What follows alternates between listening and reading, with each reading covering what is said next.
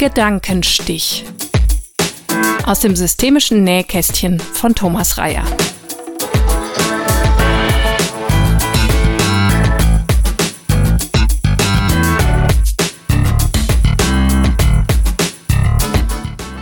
In meinem Podcast Gedankenstich stelle ich in loser Folge Konzepte und Methoden aus der Welt der systemischen Beratung, der systemischen Therapie und der systemischen Didaktik zur Verfügung. Manchmal geht es auch darum, wie man als Systemiker auf den Gang der Welt blicken kann. Dies betrifft auch Themen wie unseren gesellschaftlichen Umgang mit der Klimakrise und die dringend notwendigen Veränderungen. Diese Folge gibt einen Rückblick auf den Fachtag Systemic for Future vom 5. März 2022. Er fand online als DGSF-Fachtag der Akademie der kulturellen Bildung in Kooperation mit dem DGSF-Netzwerk Klimaschutz statt. Dies war die dritte Veranstaltung in einer kleinen Reihe unter dem Titel Systemic for Future. Die erste fand Anfang 2020 live in Remscheid an der Akademie statt. Wir hören den Vortrag vom Klimaarzt Dr. Ralf Krolewski aus Gummersbach, dem Erfinder der Klimasprechstunde. Er berichtet über die gesundheitlichen und psychischen Gefahren des Klimawandels, aber auch über die Möglichkeiten, schon jetzt sowohl gesünder als auch nachhaltiger zu leben. In einem zweiten Vortragsteil erläutere ich ein Modell zu gesellschaftlichen Transformationsprozessen und sozialen Kipppunkten. Ein Gastreferent hat uns sehr kurzfristig absagen müssen, daher bin ich hier einigermaßen spontan eingesprungen. Diese Podcast-Folge ist länger als sonst hier üblich. Allerdings ist mir der inhaltliche Bogen wichtig, sodass ich es nicht in zwei Teile spalten möchte. Ich musste dafür deutlich kürzen. So habe ich die Fragen und Diskussionen der Teilnehmenden wie auch den Blick auf die Live-Visualisierung des Illustrators Volker Vogt auslassen müssen. Zum Einstieg möchte ich ganz pragmatisch die Chancen der Lösungsfokussierung aufzeigen, wie wir sie aus dem therapeutischen Zusammenhang kennen. Die Welt ist nicht so, wie sie ist, sondern so, wie wir sie jeden Tag machen. Jeder Tag bietet also Gelegenheit, einen Unterschied zu machen, der einen Unterschied macht.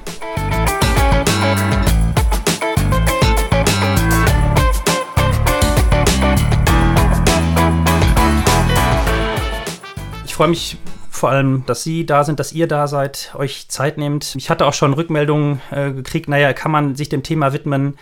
äh, in Zeiten eines Krieges und man könnte auch die Haltung vertreten, das Klima wartet nicht darauf, dass wir bereit sind, was dafür zu tun. Vielleicht kann man auch sagen, ähm, Klima ist gerade auch äh, Thema, gerade jetzt vielleicht, ja, ähm, Systemikerinnen, Systemiker unter diesem Zeichen steht ja diese Veranstaltung heute, gucken ja gerne auf Wechselwirkungen und Zusammenhänge und ich denke, da sollten wir auf jeden Fall nicht vergessen, dass die Krisen, ein Krieg, möglicherweise auch die Corona-Pandemie, da kann der Mediziner an Bord vielleicht mehr sagen, sind äh, Elemente von, von Instabilität, die zeigen, dass unsere Welt wirklich des, definitiv dermaßen aus dem, aus dem Gleichgewicht ist, ähm, dass wir mehreren Krisen uns gleichzeitig beschäftigen müssen, darunter Kriege, darunter gesundheitliche äh, Krisen und umso mehr vielleicht auch dem Grundsätzlichen widmen müssen. Oder auch, um es aktueller noch zu sagen, auf den Ukraine-Krieg, ich darf da Luisa Neubauer zitieren, die in den letzten Tagen auch gesagt hat, das ist ein fossiler Krieg. Sie ist nicht die Einzige, die das so gesagt hat.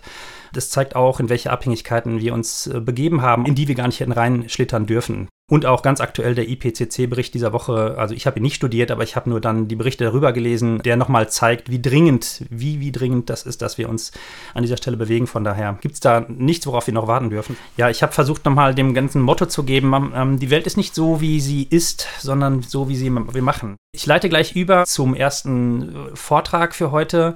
Das ist der Dr. Ralf Krolewski, ähm, genannt auch als Klimadoc oder Klimaarzt, mit dem Thema vom Wissen zum Handeln im Praxisalltag in der Klimasprechstunde. Welche Optionen, welche Handlungsmöglichkeiten hat man da? Und äh, Herr Krolewski wird uns sicherlich auch einiges sagen über die Bedeutung von der Gesundheit im Klimawandel. Das Thema ist nach meinem Empfinden nämlich nicht so präsent ich hoffe, der Rahmen wird deutlich. Mir war wichtig, äh, so vom Individuellen zu gucken, was kann ich jetzt heute schon tun, wie kann ich auf meine Gesundheit achten, was bedeutet das für mich, mich in Zeiten des Klimawandels zu bewegen und zu handeln und äh, was braucht es vielleicht nochmal für eine andere Öffentlichkeit. Das wäre sozusagen der andere Fokus. Nicht nur so, aber ich, das war ein Bogen, der mir für heute auch unter anderem wichtig ist.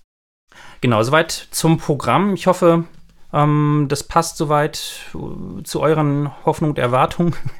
Vielleicht noch als Motivation vorneweg. Ich hatte die Grafik schon mal gezeigt. Ich finde die immer noch na schön kann ich nicht sagen, aber die machen nochmal unsere Lage klar. Ein bisschen vereinfacht auf zwei Wege. Der obere oder der untere Pfad, We Are Here, das ist von Alexander Radke, eine Variation der Ed Hawkins Klimastreifen, die eigentlich alle kennen, die mir nochmal klar machen, wir haben jederzeit alleine und gemeinsam die Wahl, wo wir langgehen.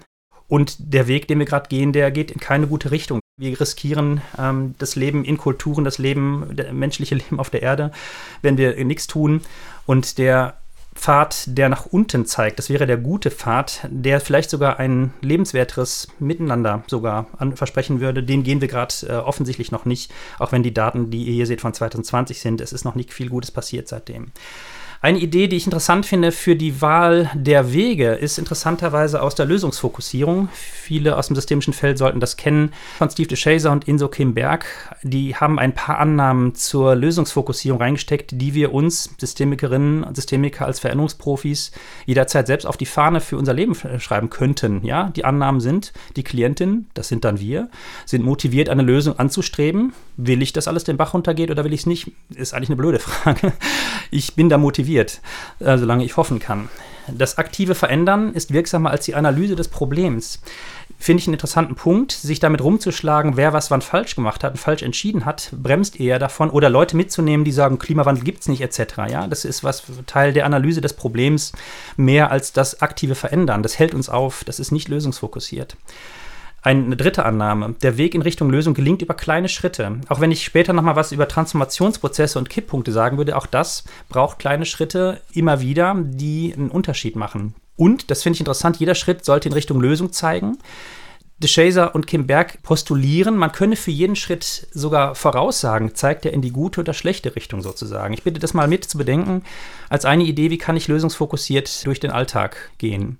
Eine andere systemische Perspektive noch, Interaktionen, Systemen. Ich hatte es schon gesagt, die Welt ist nicht so, wie sie ist, in Anführungszeichen. Ne? Wie kann man mit einer konstruktivistischen Paradigma überhaupt sagen, wie die Welt ist, sondern so, wie wir sie jeden Tag machen. Das heißt, wir müssen sie jeden Tag Tag wieder. Für mich ist das vielleicht so eine Art von, von Hamsterrad der Routinen. Es ist oft so bequem, dem Weg zu folgen, der schon läuft und wo ich alles in Routinen nutze.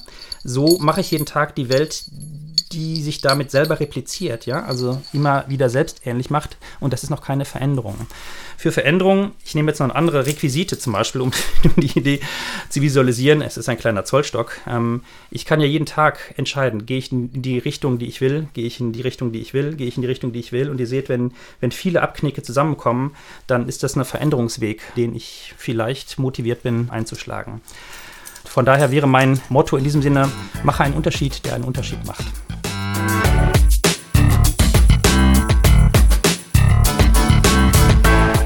Ich habe jetzt genug gesagt, ich leite mal über zu Dr. Ralf Kolewski. Klimadoc hatte ich schon gesagt. Ralf Kolewski ist Allgemeinmediziner und Psychotherapeut, hat eine Lehrpraxis in Gummersbach. Nicht nur Lehrpraxis, aber sie sind Hausarzt in, in Gummersbach, aber sie arbeiten auch in der Lehre unglaublich engagiert an vielen Punkten. Das müssen Sie uns vielleicht gleich noch sagen, wo überall. Unter anderem beim Netzwerk Klug, Klimawandel und Gesundheit. Dort gibt es zum Beispiel die Planet Health Academy. Die sei hier auch wärmstens empfohlen. Da gibt es unglaublich interessante Veranstaltungen und Vorlesungen, die absolut sehenswert sind. Und was neben vielen anderen Sachen besonders interessant ist, ist die Klimasprechstunde, die Sie etabliert haben. Aber da sagen Sie uns gleich ein bisschen was dazu, was das bedeutet. Herr Krolewski, ich begrüße Sie und würde direkt an Sie übergeben. Ich bedanke mich für die Einladung und auch für die Möglichkeit, sprechen zu können. Ich sitze hier in Gummersbach, also auch im Bergischen und die Akademie ist im Bergischen Städtedreieck. Aber wir wollen heute einmal auch, möchte ich mich mit Ihnen unterhalten und vortragen zu dem globalen Rahmen. Und wenn Sie den virtuellen Hintergrund hier sehen, äh, vor dem ich sitze, sehen Sie auch auf der Folie oben rechts das ist nämlich die Universität in Madrid äh, im Dezember 2019 und es war eine Spezialveranstaltung der Weltgesundheitsorganisation mit der ähm, äh, äh, Global Climate and Health Alliance äh, zum Thema Klimawandlung, Gesundheit. Und 2019 waren bei dieser Veranstaltung, die sehr beeindruckend war, acht, zehnmal mehr Teilnehmer als ein Jahr vor in Katowice. Und was Herr Reier gerade angesprochen hat, also dass eigentlich jede Aktion zählt, das hat Nick Watts. Nick Watts ist der Direktor der Lancet Planetary Health Initiative. Dahinter stecken 24 Forschungsinstitute weltweit, mit jährlich herausgegebenen Reports zum Zusammenhang von Klimawandel und Gesundheit und ähm, auf 41 Handlungsfeldern. Und Nick Watts, der ähm, aus Australien stammt, ähm, der hat, sie haben das ganz prägnant formuliert. Jede Handlung zählt, jede Entscheidung zählt und jedes Zehntelgrad zählt. Und äh, wir treffen meisten Entscheidungen aus Gewohnheit und unbewusst. Es sind eigentlich jeden Tag über 2000 Entscheidungen, die wir treffen. Und natürlich gehört Bewusstsein und Wissen dazu, wenn wir wirklich eine Veränderung herbeiführen wollen. Einmal in den Interaktionen äh, mit Patienten oder Klienten und bei uns selber. Und das ist quasi ähm, ein, ein, ein, ein, ein, eine Forschungs- was ich in meiner Praxis auch begonnen habe, nachdem ich mich jahrelang auch schon mit den äh, großen Themen ähm, auch biografisch geprägt. Ich bin im Ruhrgebiet aufgewachsen, auf dem Weg gemacht habe. Und da möchte ich Sie jetzt mit mitnehmen auf diese Reise. Sie sehen mich links oben und das ist auch wesentlich in den Zusammenhängen, die wir heute diskutieren, auch angesichts von Krieg, Völkerrechtsverletzungen. Ich stehe da vor meiner Praxis in Gummersbach und die Fahne, die ich in der Hand habe, die habe ich mir aus New York von den Vereinten Nationen äh, schicken lassen. Und äh, da sind die Symbole der 17 Nachhaltigkeitsziele drauf, die auch 2015, genau wie das Paris-Abkommen, in einem völkerrechtsrechtlichen äh, Vertrag abgeschlossen wurden. Und Sie sehen dort das Ziel Nummer drei. Das ist also in der rechten Zeile, ist grün hinterlegt, Health and Wellbeing for all the people. Also Gesundheit und Wohlbefinden. Also es geht nicht nur mit Gesundheit, Abwesenheit von Krankheit, sondern Gesundheit beinhaltet Wohlbefinden auch in jeglicher Hinsicht. Das ist die äh, globale Gesundheitsdefinition. Und diese Ziele sind auch verbunden mit allem anderen. Zum Beispiel Ziel Nummer eins. keine Armut. Ziel Nummer zwei, kein Hunger. Und äh, soziale Gerechtigkeit, auch das Ziel Peace, also Frieden, in Voraussetzungen für nachhaltige Entwicklungen. Und auch die, ähm, Völker, das Völkerrecht, das Völkerstrafrecht, was zur Sicherung des Friedens definiert wurde. Und Ziel Nummer 13 ist äh, Klimaschutz, Climate Action. Und Ziel Nummer 14 ist das Leben unter Wasser, also die Gesundheit der Ozeane. Und Ziel Nummer 15 äh, ist das Leben auf dem Land, also die Artenvielfalt. Und es geht ähm, auch darum, gesunde Städte der Zukunft, nachhaltige Energie. Das ist das Ziel Nummer sieben. Und alle diese Ziele sind miteinander verknüpft. Das heißt, wenn wir nur ein Ziel im Fokus haben, zum Beispiel ereignisgetrieben oder auch in disruptiven Diskursen, äh, werden wir das Gesamtbild als Zukunftspakt der Menschheit, so wie es Ban Ki-moon, der damalige UN-Generalsekretär, definiert hat, aus den Augen verlieren. Und ich habe meinen äh, Mitarbeitern erklärt vor drei Jahren, auch angesichts der ganzen Flüchtlinge, die wir versorgen, inzwischen aus 18 Ländern. Ich habe hier Patienten aus 54 Herkunftsländern an meinem Standort. Äh, habe ich gesagt, wir sind eine Praxis der Weltgemeinschaft und zwar auf dem Boden der Grund- und Menschenrechte. Und ich habe das hier so äh, fokussiert, Agenda 2030, Hausarztpraxis im Bergischen Land. Und äh, darunter sind noch ähm, Klimaschutz ist Gesundheitsausschuss, äh, Schutz und die Klimakrise ist eine Gesundheitskrise. Und das Paris-Abkommen ist das wichtigste Gesundheitsabkommen. Das sind Aussagen von fünf Millionen Gesundheitsberufen weltweit in entsprechenden Deklarationen und auch vom WHO-Direktor Dr. Tedros Ghebreyesus in Katowice bei der Weltklimakonferenz. Und ähm, in diesem Zusammenhang bin ich halt unterwegs. Ich bin niedergelassener Arzt und ärztlicher Psychotherapeut. Ich habe auch eine im Rahmen meiner psychotherapeutischen Weiterbildung auch äh, äh, Grundlagen der systemischen Therapie kennengelernt. Ich bin engagiert in dem Hausärztverband Nordrhein. Ich bin Vorstandsmitglied. Ich bin der Deutschen Gesellschaft für Allgemeinmedizin. In diesen äh, Berufsverbänden bin ich in entsprechenden Arbeitsgruppen, genauso wie bei der Ärztekammer zum Thema Klimawandel und Gesundheit unterwegs. Ich bin in unserer Weltorganisation der Global Family Doctors Wonka interessiert, äh, engagiert in äh, Klug. Ähm, ich halte Vorträge, mache Veröffentlichungen. Ich arbeite ähm, mit ähm, in ähm, mit Arbeitsgruppen von Medizinstudenten im Rahmen von Wahlpflichtfächern von acht Universitäten inzwischen zusammen. Und ähm, das ist mir also auch ein Herzensanliegen, weil ich habe selber Kinder, deren Zukunft mir wichtig ist. Und ich habe dann auch äh, mich selber als Klimadoc benannt und sage, ich bin Klimadoc im Einsatz. Also die Haltung, das wird ja nachher noch auch ein Thema sein, ist wichtig. Aber die Frage ist, haben wir eigentlich das richtige Wissen? Und ich möchte erstmal zum Framing reden, auch relativ umfangreich, um deutlich zu machen, worum eigentlich es geht und in welcher Dimension. Und wir sind ja so an unsere Gewohnheiten, an unsere Lebenswelt gewöhnt. Daraus ergeben sich auch viele Handlungen und äh, da fühlen wir uns sicher oder weniger sicher. Aber die, die erste wichtige Frage ist eigentlich, wissen wir, in welchem Zustand sich unser Planet äh, befindet? Auf welchem unsere Spezies Homo sapiens und die menschlichen sozioökonomischen Systeme seit 10.000 Jahren sich entwickelt haben im Kontext mit den natürlichen Erdsystemen und anderen Spezies, haben wir eigentlich das ausreichende Wissen? Wissen wir genug von dem bereits vorhandenen Wissensstand, der sich laufend vervielfältigt? Und was hat das für Auswirkungen auf unser Handeln? Das ist jetzt eine aktuelle ähm, Blick auf die UN-Homepage. Sie sehen hier, dass auch äh, die großen Ziele zusammenhängen. Einmal links sehen Sie diesen dunklen Himmel über einer Großstadt und Ho Sung Lee, der Chair des äh, Weltklimarates, sagt, äh, es ist eine ganz deutliche Warnung, der jetzige Report, der vor ein paar Ta Tagen erschienen ist, über die Konsequenzen der, des Nichthandelns. Wir haben eine schwerwiegende und steigende Gefahr zu unserem Wellbeing und einem Healthy Planet. Sie sehen das hier das Gesundheitsargument. Und das fordern wir als Gesundheitsberufe weltweit schon seit längerem im Zentrum auch ähm, der Auseinandersetzung zu Klimaschutz stehen sollte. Dann haben wir es weltweit zu tun mit immer mehr Migranten und Flüchtlingen. Äh, Umweltfaktoren bedingen massiv die Lebensbedingungen. Darauf werden wir unter führen auch zu Kriegsursachen, zu Konflikten. In dem gleichen Zeitraum gibt, äh, werden auf der Welt zwei Billionen US-Dollar jährlich für Rüstung ausgegeben, davon 700 Millionen US-Dollar durch die USA und dann durch fünf große aufrüstende Aktionen, darunter auch Russland. Äh, Sicherheit und Frieden sind ein großes Thema aktuell bei den UN und äh, Klima und Environment. Und Antonio Guterres hat in einer Rede jetzt vor der UN-Vollversammlung ganz klar gesagt, wir haben es eigentlich mit fünf Weltbränden zu tun, die gelöscht werden müssen. Das eine ist die Bedrohung des Weltfriedens durch Kriege und Aufrüstung. Das zweite ist der Klimawandel.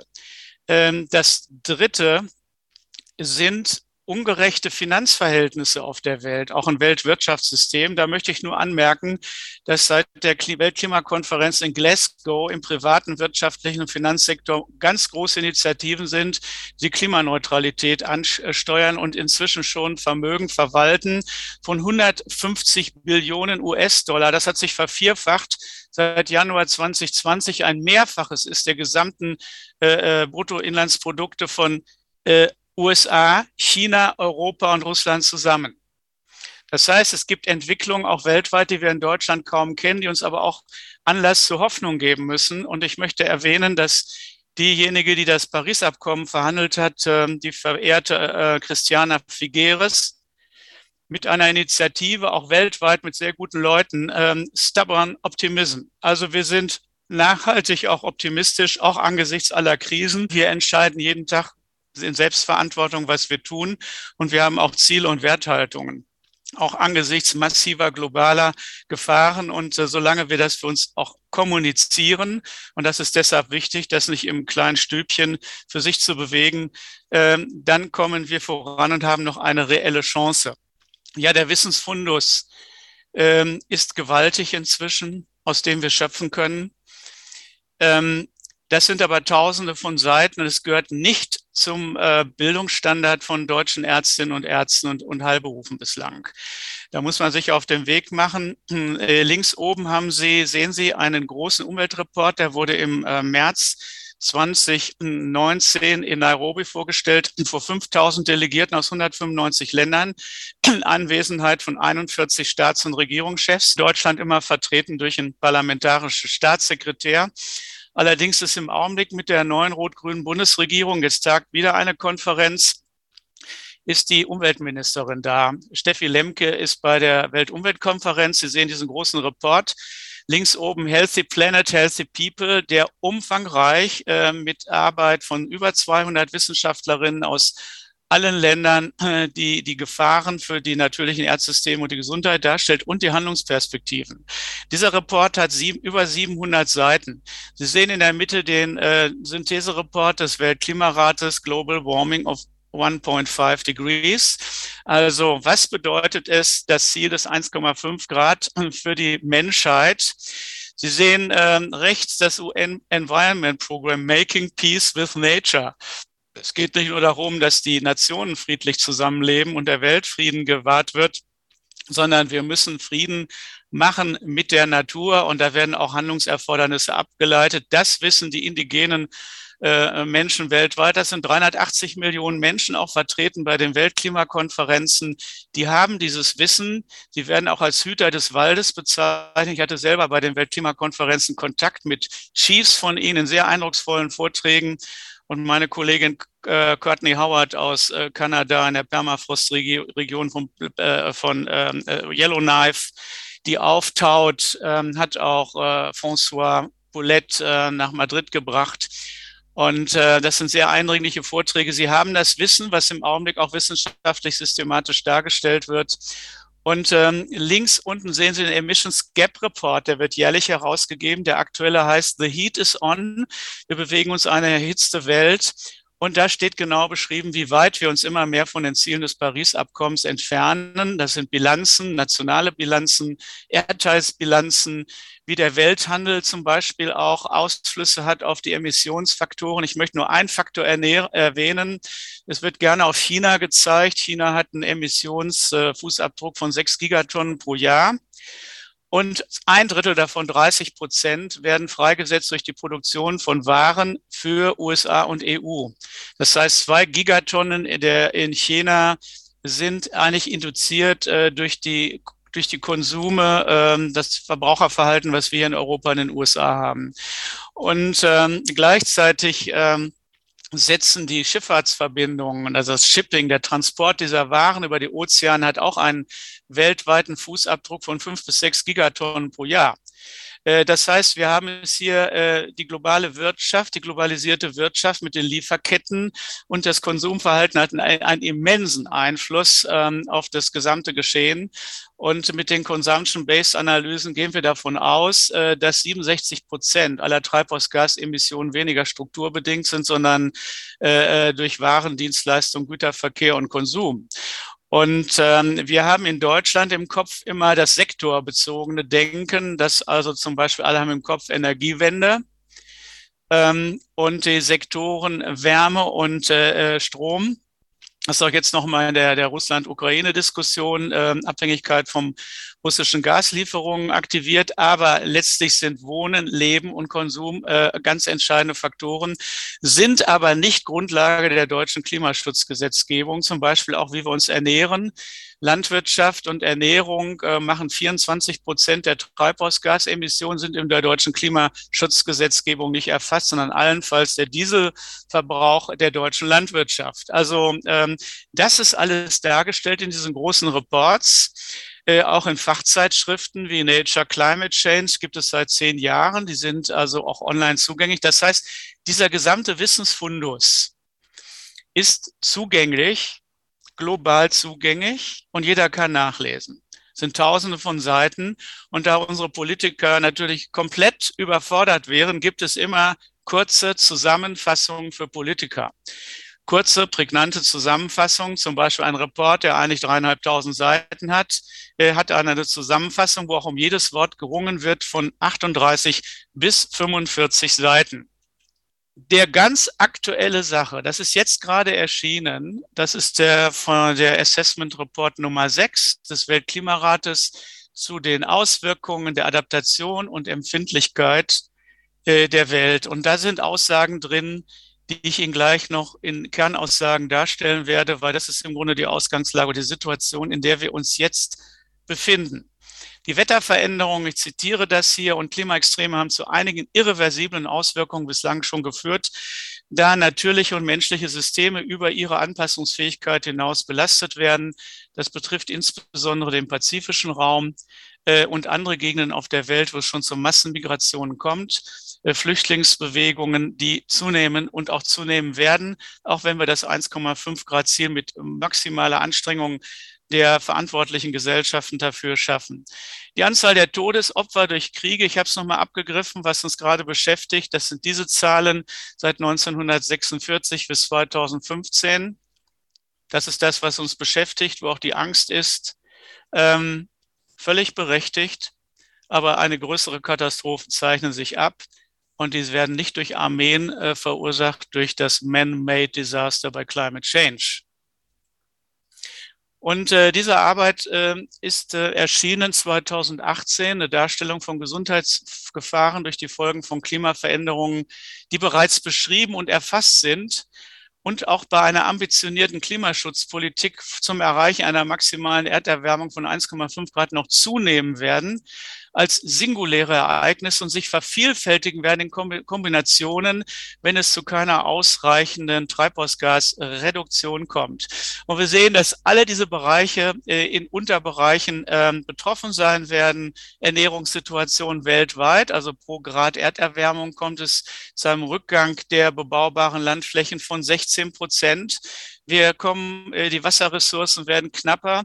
Der gesundheitliche Bereich ist massiv betroffen durch Krankheitsverbreitung, übertragene Erkrankungen. Ähm, wir werden äh, durch Zunahme der äh, psychischen Erkrankungen, Gesundheit der Kinder, Fehl- und, Fehl- und Mangelernährungen, äh, Suizide werden zunehmen, äh, Depressionen, posttraumatische ähm, Stressreaktionen nach erlebten Umweltkatastrophen. Wir denken jetzt nur an die Flutkatastrophe kürzlich hier in Deutschland. Ähm, die Infrastruktur, die äh, Wirtschaft wird geschädigt werden. Und wenn wir nichts tun, werden die Verluste ein vier- bis fünffaches äh, von dem sein, was wir eigentlich investieren müssten, um das Pariser Ziel zu erreichen.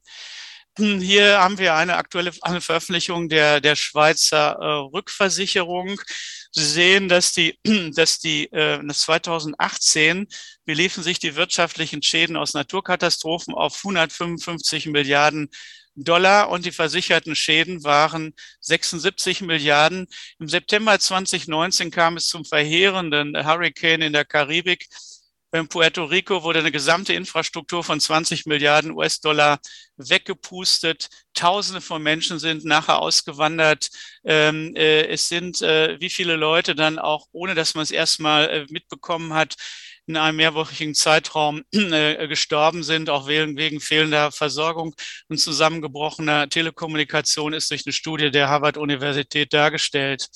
Was wichtig ist, wir reden in Deutschland von Klimawandel und es eigentlich heißt international Veränderung im Klimasystem. Und die, äh, die De Definitionen der UN-Charta, äh, der äh, Klimacharta ist dass der Klimawandel bezeichnet etwas, was die Gesamtheit ist der Atmosphäre, der Biosphäre, der Geosphäre, der Hydrosphäre und aller Wechselwirkungen dadurch. Und der als Klimawandel, Climate Change, wird im, im Bereich äh, des angloamerikanischen und auch des international vertraglichen Sprachgebrauchs alle Veränderungen bezeichnet, die durch die menschlichen Einflüsse verursacht sind. Und der wissenschaftliche Stand im Augenblick ist, dass es ohne die zivilisatorischen Einflüsse seit 1860, die einhergingen mit Verbrennung der fossilen Brennstoffe, alle diese Veränderungen nicht gegeben hätte. Das ist zu 97 Prozent weltweit konsentiert. Eine Veröffentlichung der Weltgesundheitsorganisation schon von 2000 drei. Sie sehen ähm, Human Health rechts unten steht im Zentrum auch natürlich aus dem Blick der Weltgesundheitsorganisation. Sie sehen, dass die Verschlechterung des Landes, die Verschlechterung der Atmosphäre, dann der Artenverlust und die äh, Frischwasser, äh, also die äh, geringere äh, Vorhandensein von Trinkwasser massive Einflüsse haben. Das heißt, die Lebensgrundlagen, die uns eigentlich äh, diese Grundlage für unser Leben und Überleben sind, die geraten unter Druck. Und äh, während ich das Ihnen jetzt vortrage, das sind äh, rund ähm, 20 Minuten, hat jeder von uns ungefähr zwölfmal pro Minute ein- und ausgeatmet. Darauf haben Sie gar nicht geachtet, weil Sie mir zuhören. Und weil das ein ähm, automatisierter Vorgang ist. Nur wenn Sie jetzt die Luft anhalten müssten oder Sie werden kommen in Erstickung, dann werden Sie merken, wie lebensgefährdet Sie sich fühlen. Also wir sind laufend in um Austauschvorgängen mit als äh, mit unserer Umwelt. Wir definieren uns ja als äh, intellektuelle Wesen, ähm, die äh, bewusst planen, entscheiden, und dann auch mit Enttäuschung, Verlusterlebnissen konfrontiert sind, wir sind aber auch biologische Wesen. Also wir sind laufend im, im Austausch mit unserer Umwelt, äh, mit dem Mikrobiom um uns herum. Wir sind laufend in Stoffwechselbeziehungen und das heißt auch die Qualität der Luft um uns hat Einfluss auf unsere Gesundheit. Und äh, das können Sie ja nur messen, das spüren Sie nicht. Wie viele radioaktive Stoffe sind in der Luft? wie viel Abbrandstoffe, Feinstäube, also die vorzeitigen Todesfälle in Deutschland durch Luftschadstoffe sind 74.000 Tote pro Jahr. Durch Luftschadstoffe. Ergebnis moderner Messungen, Satellitenüberwachung und äh, berechnet mit modernen äh, äh, Global Disease Burden Modelle über 13 Expositionspfade. Und die Feinstäube sind direkt, äh, äh, werden freigesetzt durch Fahrzeuge, Kaminbrand und unser Energiesystem. In Paris, wenn Sie auf die Straße gehen, können Sie eine App aktivieren, die die Feinstaub- und Schadstoffbelastung direkt in Ihrem Umwelt angibt und Sie geben dann die Route ein und sagen, wollen Sie joggen, zu Fuß gehen, mit dem Auto fahren, aber wenn Sie Fuß zeigt Ihnen diese App automatisch den gesündesten Weg an. Haben Sie von der Diskussion in Deutschland schon mal gehört? Wahrscheinlich nicht. Also wo wir auch leben weltweit, der Klimawandel bedroht die Gesundheit. Das ist ein Plakat von der WHO. Und die Herausgeber von weltweit gelesenen medizinischen Fachjournalen haben am 4.9.21 in diesem Aufruf in 220 Fachzeitschriften veröffentlicht. Die größte Bedrohung für die globale öffentliche Gesundheit ist das Anhalteversagen der Staats- und Regierungschefs der Welt, den globalen Temperaturanstieg unter 1,5 Grad zu halten, die Natur wiederherzustellen.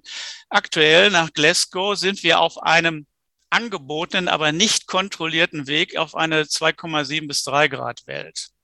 Also das 1,5 Grad Ziel wird noch sehr äh, äh, verringert. Ich, das ist dieser Bericht von 2021, die Physical Science Basis Summary for Policymakers.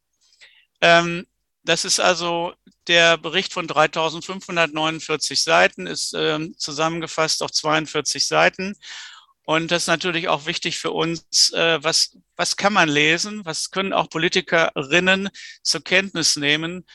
Und ähm, das werde ich jetzt noch ein paar zentrale Aussagen äh, dazu wiedergeben, ich auf die Handlungsebene komme. Jedes Zehntelgrad zählt und die Stabilisierung des Klimasystems, zu dem also alle natürlichen Erdsysteme gehören, ist Gegenstand internationaler völkerrechtlicher Verträge, genauso äh, wie die UN-Charta zur Sicherung von Frieden auf der Welt. Diese Berichte haben einen gewissen Aufbau. Einmal wird beschrieben der derzeitige Zustand des Klimas, dann die möglichen Klimazukünfte. Ich will das kurz erwähnen. Wir haben sehr zuverlässige Modellrechner. Äh, es werden zum Beispiel die Rechnerkapazitäten des Deutschen Wetterdienstes in Offenburg äh, benutzt. Das sind Großrechner, die äh, Milliarden von Rechenoperationen pro Minute durchführen. Und die Klimamodelle, die dort angewandt werden, sind anerkannt und sie können das Weltklima rückwirkend über eine Million Jahre exakt berechnen. Und das heißt, wir haben auch eine große Zuverlässigkeit, dass mit Eingabe der wesentlichen Klimadaten und Entwicklung zukünftige Szenarien berechnet werden können und dann zu Aussagen führen in diesen Berichten mit hoher Wahrscheinlichkeit, mittlerer oder geringerer Wahrscheinlichkeit, äh, wie das auch immer in den Zusammenfassungen für die Politiker benannt wird. Dann äh, das dritte ist die Informationen für ein Risikoassessment. Also was erwarten wir in den jeweiligen Regionen, zum Beispiel Europa, Südostasien, Afrika, US, also äh, Nord- und Südamerika. Und D ist das, was wir unter Klimaschutz bezeichnen. Wie können wir durch welche Maßnahmen und welchen Aufwand erfordert es, äh, das, äh, die Klimaveränderung zu limitieren, also zu begrenzen, also im Grunde das äh, Paris-Ziel dann auch umzusetzen. Das habe ich eben schon erwähnt. Ich hatte eben schon gesagt, das wissenschaftliche Erkenntnis, dass ohne die anthropogenen Einflüsse es keine Klimaveränderung ähm, äh, seit 1860 gegeben hätte. Das ist die Grafik aus diesem Bericht für Politiker, die das hier rechts darstellt.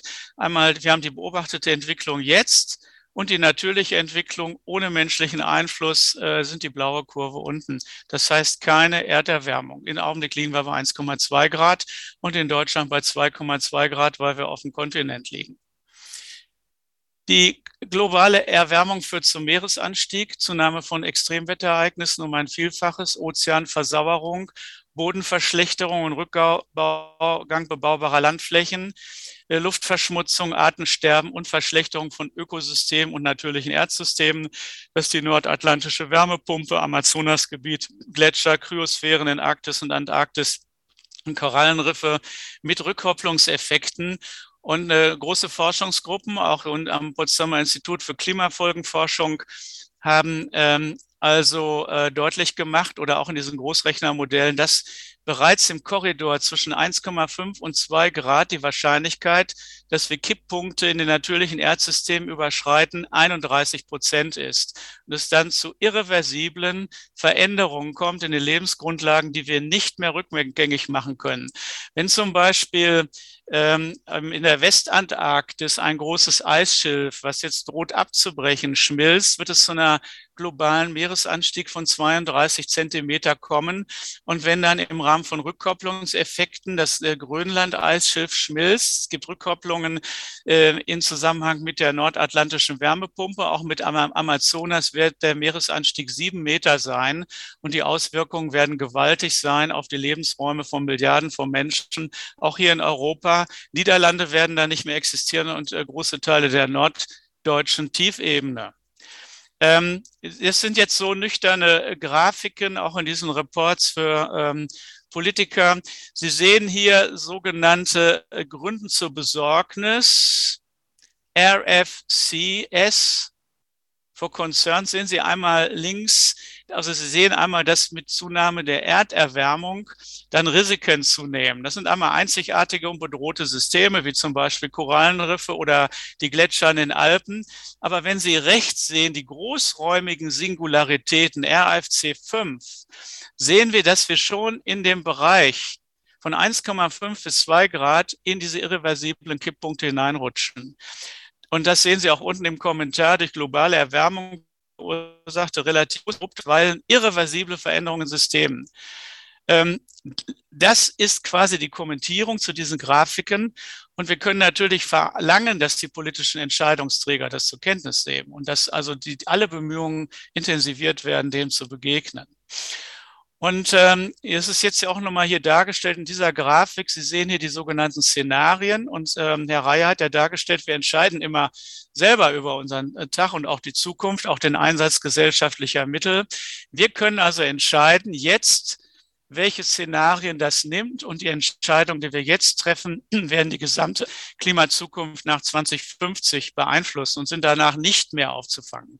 Wir haben jetzt, um das 1,5 Grad Ziel zu erreichen, noch ein Gesamtrestbudget von 300 Gigatonnen pro Jahr. Wir haben derzeit eine äh, Freisetzung von 59 Gigatonnen pro Jahr weltweit. Und Greta Thunberg hat ja mal darauf hingewiesen, ihr müsst wissen, ihr dürft nicht mehr warten, sondern äh, äh die die Zeit läuft schnell ab. Wenn wir dann noch die Wechseleffekte berücksichtigen, müssen wir sehr schnell, umfangreich und entschlossen handeln, einer völlig ungewohnten Dimension, einmal international und natürlich auch national. Und Sie sehen, was davon abhängt. Der Meeresanstieg gegenüber 1990 kann in den Szenarien 8,5, äh, das wären 8,5 Watt Wärmeeinstrahlung pro Quadratmeter Erdoberfläche bei sieben Meter liegen.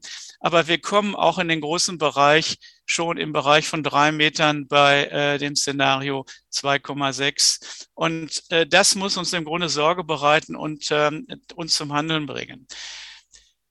Davon hängt ab, ob wir stabilisieren oder destabilisieren in all den Zusammenhängen. Das ist eine ganz aktuelle Grafik aus dem jetzt vor Tag erschien, vor Tagen erschienenen äh, Report. Das, ähm, der äh, konzentriert sich sehr stark auf die Wechselwirkungen zwischen den gekoppelten Systemen Klima und Ökosystem und der menschlichen Gesellschaft. Und ähm, diese Aussagen, die ich Ihnen jetzt hier getroffen habe, äh, die jetzt hier aufscheinen, habe ich Ihnen im, im Grunde alle schon auch genannt. Deshalb werde ich das jetzt kurz durchklicken. Das Handeln wird ermöglicht durch politisches Handeln, Finanzen, Wissens- und Kapazitätsaufbau, Technologie und katalysierende Bedingungen. Und Aktuell sind bereits 3,3 bis 3,6 Milliarden Menschen in Umständen betroffen, die mit hoher Sicherheit hochgradig vulnerabel gegenüber den Veränderungen im Klimasystem sind. Und das ist die Dimension, mit der wir es aktuell zu tun haben. Und jetzt die Frage, haben wir ein Risikobewusstsein dazu? Haben wir eine Handlungs- und Motivation dazu? Und was tun wir, um auch jetzt nicht ähm, erstarrt und in Erschrecken zu verfallen, sondern welches Narrativ entwickeln wir, um Handlungsfähigkeit herzustellen? Gesundheitsrisiken durch Klimawandel hier nochmal zusammengefasst. Extremwetterereignisse in Deutschland, Hitzewellen mit bereits Zehntausenden von Toten seit 2003. Aktuelle Flutkatastrophe brauche ich, glaube ich, nicht zu kom äh, kommentieren. Ähm, wir haben bei der ersten großen Hitzewelle in Europa 2003 gab es 70.000 nachvollzogene Todesfälle, davon die meisten in Frankreich und die zweite Häufigkeit in Deutschland, fast 10.000 hier bei uns. Zur Luftqualität habe ich mich gerade schon geäußert. Äh, Tigermücken als Überträger äh, bereiten sich auch in Deutschland schon auf. Wir haben nur noch keine aktiven Übertragungen, bis auf ein paar Fälle von Westnilfieber. Ähm, die erste Tigermücke hier im Bergischen hat ein Kollege von mir, der Mücken bestimmen kann und auch die gefangene Tigermücke im Helmholtz-Zentrum in München hat äh, äh, verifizieren lassen, ist im letzten Jahr bestimmt worden, eine japanische Tigermücke. Wenn Dengue aktiv übertragen werden sollte, das heißt Knochenbrechererkrankungen, äh, sechswöchiger Krankenheitsverlauf, äh, fünf Prozent der Betroffenen sterben am akuten Nierenversagen. Die Schmerzen sind gewaltig, deshalb heißt es Knochenbrechererkrankung. Wir werden die bewohnten Siedlungen äh, von diesen Mücken freihalten können, aber wie können wir dann die Naturräume? zum Beispiel die Waldgebiete äh, freihalten davon? Ähm, das wird die große Frage sein. Es gibt im Augenblick internationale Bestrebungen äh, oder zu suchen, wie man auch mit biologischen Mitteln diese Ausbreitung verhindern kann. Und natürlich nehmen auch die psychischen Folgen Ökoangst, Verlusterlebnis und Traumatisierungen zu. Ähm, ich habe selber traumatisierte Feuerwehrleute behandelt nach einem der größten Waldbrände in Nordrhein-Westfalen in Gummersbach vor zwei Jahren mit über 1000 äh, Feuerwehrleuten eine Woche im Einsatz in einem äh, vertrockneten Waldgebiet und durch äh, Borkenkäferbefall getroffen. Das ist im ganzen Bergischen hier der Fall. Ähm, das waren, ähm, ja, es war ein Szenario wie in Australien und in Kalifornien. Mental Health. Wenn man jetzt also in diesen Reports mit Suchbegriffen arbeitet, PDF und Mental Health reingibt, wird man ganz viele Quellen finden. Und äh, mein eigener Weg, jetzt komme ich auf die Handlungsebene, war bedingt, was mache ich eigentlich mit dem ganzen Wissen, was ich Ihnen dargestellt habe, was auch nicht laufend aktualisiert, taucht auch die Frage auf, was machst du in deinem eigenen Leben damit? Und äh, äh was mache ich in meiner Sprechstunde damit, im, in der Begegnungsraum mit dem Patienten. Und Sie sehen einmal oben die Veröffentlichungen und dann unten die Aktionsebene, die ich begangen habe, also mit Gründung von Arbeitskreisen, Übersetzung ins Deutsche von wesentlichen Aussagen auch unserer Weltorganisation. Und 2019 habe ich quasi als Feldexperimente äh, begonnen mit Klimasprechstunde. Und ich bin natürlich auch ausgerüstet. Ich habe, mache äh, meine Hausbesuche zu 95 Prozent mit, mit einem Bike. Ähm, ich habe auch äh, zu 95 Prozent auf meine Pkw-Nutzung äh, verzichtet, fühle mich damit bombig, mache meine privaten Kontakte äh, äh auf 300 Quadratkilometer, alle mit dem Rad, Hausbesuche auf 100 Quadratkilometern. Im Stadtteil gehe ich auch mit Walking-Stöcken teilweise. Ich habe ein Feinstaubmessgerät im Einsatz mit einer hohen Qualität, kostet 178 Euro und ein Hitzetracker in Zusammenarbeit mit dem deutschen Wetterdienst, wo wir die gefühlte Temperatur, die auch Aussagen zulässt zur gesundheitlichen Gefährdung, äh, ich, ich messen kann. Äh, mit Alarmsystemen. Übrigens, diese Hitzertrecker werden eingesetzt vom Leistungssport, auch äh, bei belasteten, hitzebelasteten Sportstätten und vom Militär. Und ich ähm, habe mich ähm, genauso wie ich Blutzuckermessgeräte und, äh, und Blut, äh, Blutdruckmessgeräte als Arzt im Einsatz habe, habe ich auch also solche Instrumente im Einsatz. Und ähm, ich möchte jetzt auch noch ein Gerät, das wird unter 30 Euro kosten, äh, anschaffen, um die Erwärmung von Wänden in erhitzten Innenräumen zu messen, weil die Hitze bei einer Hitzewelle wird von außen in die Gebäude eindringen und ab äh, Tag vier bis fünf werden die Gebäude eventuell so kritisch überhitzt sein, dass sie äh, die Wände über 40 Grad haben und die Wärme in die Räume ausstrahlen. Die Frage ist, worin rettet man sich dann noch und wie werden die Gebäude belastet? Also wir diskutieren äh, solche Szenarien, wo wir auch messen, Dinge, die wir sonst nicht messen, um auch zur Risikoeinschätzung zu kommen. Kommen wir jetzt auf die Praxisebene. Ich habe ja gesagt, die sektorbezogene Betrachtungsweise erfasst eigentlich nur einen Teil. Also wenn wir jetzt ähm, gucken, Energieversorgung, Wärme in, einer, in einem Gesundheitswesen, was selber nicht äh, wenig, äh, auch äh, ein, ein nicht unerheblicher Freisetzer von Treibhausgasemissionen ist, nämlich 57 äh, Megatonnen pro Jahr in Deutschland. Und wir, wenn wir das Klima, das Gesundheitswesen nicht klimaneutral gestalten, wir auch die Paris-Ziele nicht erreichen können. Aber wir haben bei einer sektorbezogenen Betrachtungsweise erfassen wir quasi in der Praxis nur 31 Prozent aller Treibhausgasemissionen. Und ähm, wenn wir ähm, noch die gesamten bezogenen Waren und Dienstleistungen, die eigenen induzierten, ob ich zum Beispiel Patienten zum MRT schicke oder nicht. Und wir Deutschen sind Weltmeister im MRT. Ähm, wir liegen in unserer MRT-Diagnostik 50 Prozent über dem Durchschnitt der OECD-Länder. Und jedes MRT hat einen Fußabdruck wie 163 gefahrene Kilometer.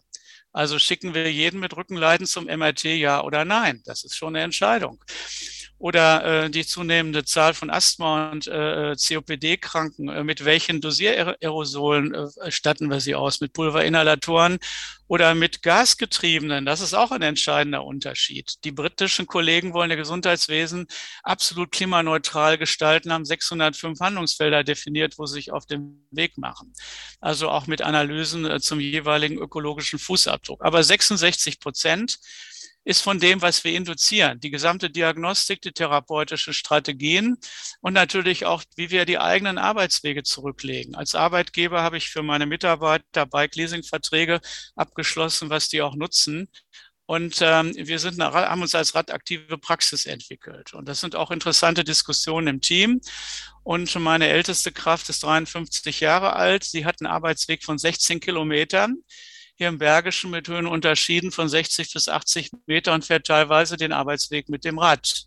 Und dann kommt jetzt die Klimasprechstunde, weil ich habe pro Woche über 200 Patientenkontakte und das sind auch alles äh, Menschen mit krankheits- und gesundheitlichen Fragestellungen und sind Konsumenten. Und ähm, was passiert jetzt eigentlich, und das war für mich die Ausgangsfragestellung, die musste jeder von uns stellen, in diesem ganzen Kontakt, in dem Begegnungsraum mit Patienten, das ist Sprechstunde, da reden wir miteinander oder schweigen, wir nehmen die, äh, die Wirklichkeit des anderen wahr, wir reagieren oder nicht, wir nehmen Dinge wahr, wir besprechen das, es äh, entstehen da Empfehlungen, äh, therapeutische Initiativen und Verschreibungen.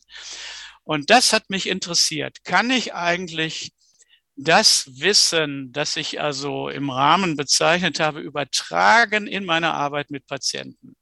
Und die Klimasprechstunde bedingt also im Wissen um die Zusammenhänge einer Arbeitshaltung in der Betreuung von Patienten in Gesundheitseinrichtungen. Und das ist im Grunde auch eine Erweiterung der Perspektive, weil wer sich von Ihnen auskennt mit dem ähm, mit der, dem drei Grundprinzipien der evidenzbasierten Medizin. Das ist alles erstmal unser Erfahrungswissen, was wir gelernt haben und die Erfahrung im täglichen Handeln, im, in der Begegnung mit Patienten.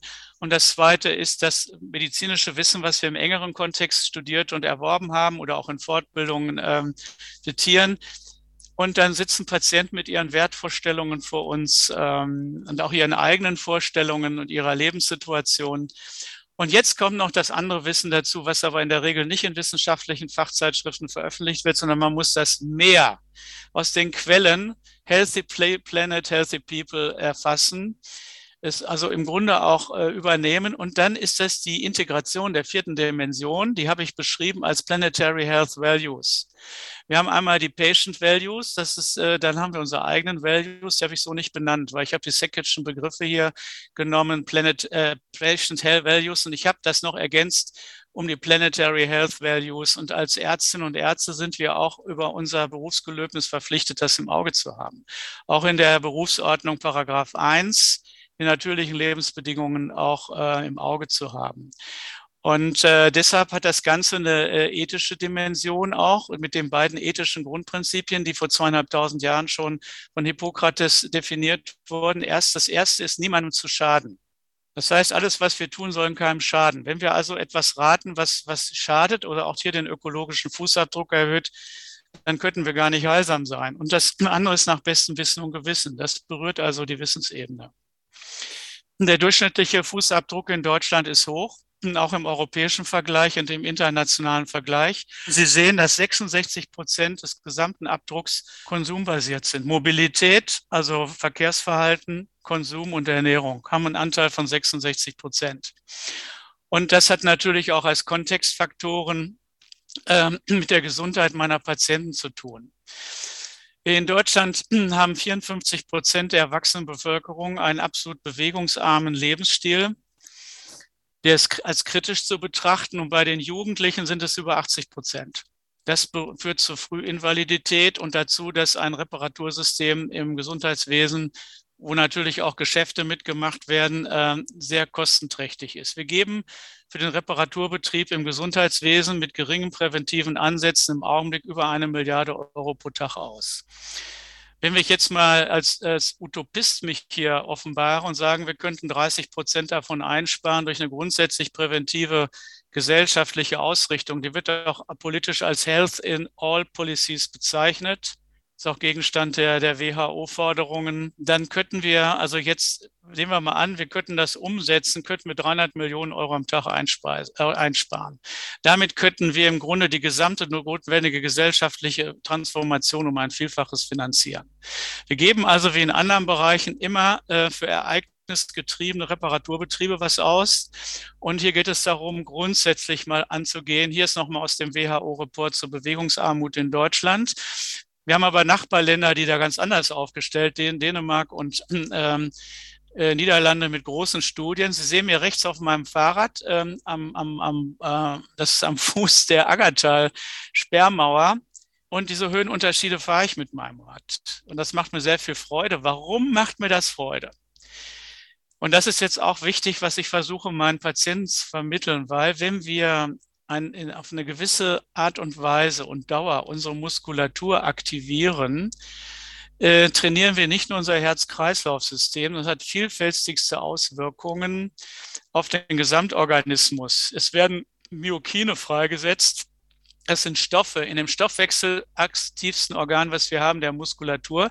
Das sind 600 Stoffe, die haben weitgehende Auswirkungen auf die Psyche, die Hirngesundheit, hat also eine neuroprotektive Funktion auf das kardiovaskuläre System, das ist ja bekannt, auf das endokrinologische System, also auch Diabetesprävention und auf das Immunsystem. Wenn wir im aeroben Bereich trainieren, also nicht in der Sauerstoffmangelsituation wie Hochleistungssportler, sondern in einem moderaten Training, und äh, Sie sehen, dass hier eine gewaltige Reduktion ist von Krebs, Herz-Kreislauf-Erkrankungen vor äh, vorzeitigen Todesfällen, dass wir die gesamte Infrastruktur entlasten. Also die Dänen und Holländer haben ausgerechnet, jeder äh, Kilometer mit dem Rad gefahren bringt 34 Cent Gewinn für die Allgemeinheit und jeder Pkw-Kilometer äh, kostet die Allgemeinheit über 80 Cent. Und deshalb kriegen die Arbeitnehmer in den Niederlanden wenn Sie äh, für jeden Kilometer mit dem Rad zur Arbeit fahren, 19 Cent ausgezahlt. Das sind äh, in der Regel bei durchschnittlichen Entfernungen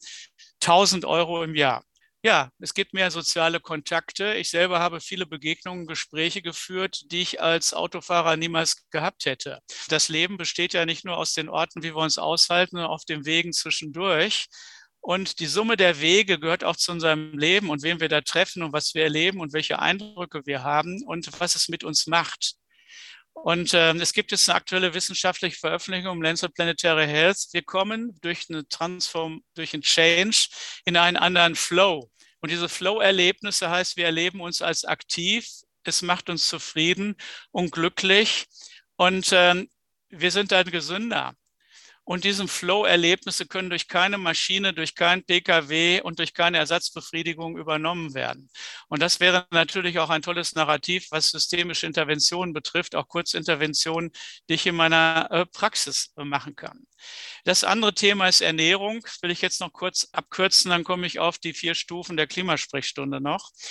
Ernährung hat auch einen wahnsinnigen Einfluss auf Gesundheit und natürlich auch Verbrauch der, der Ressourcen.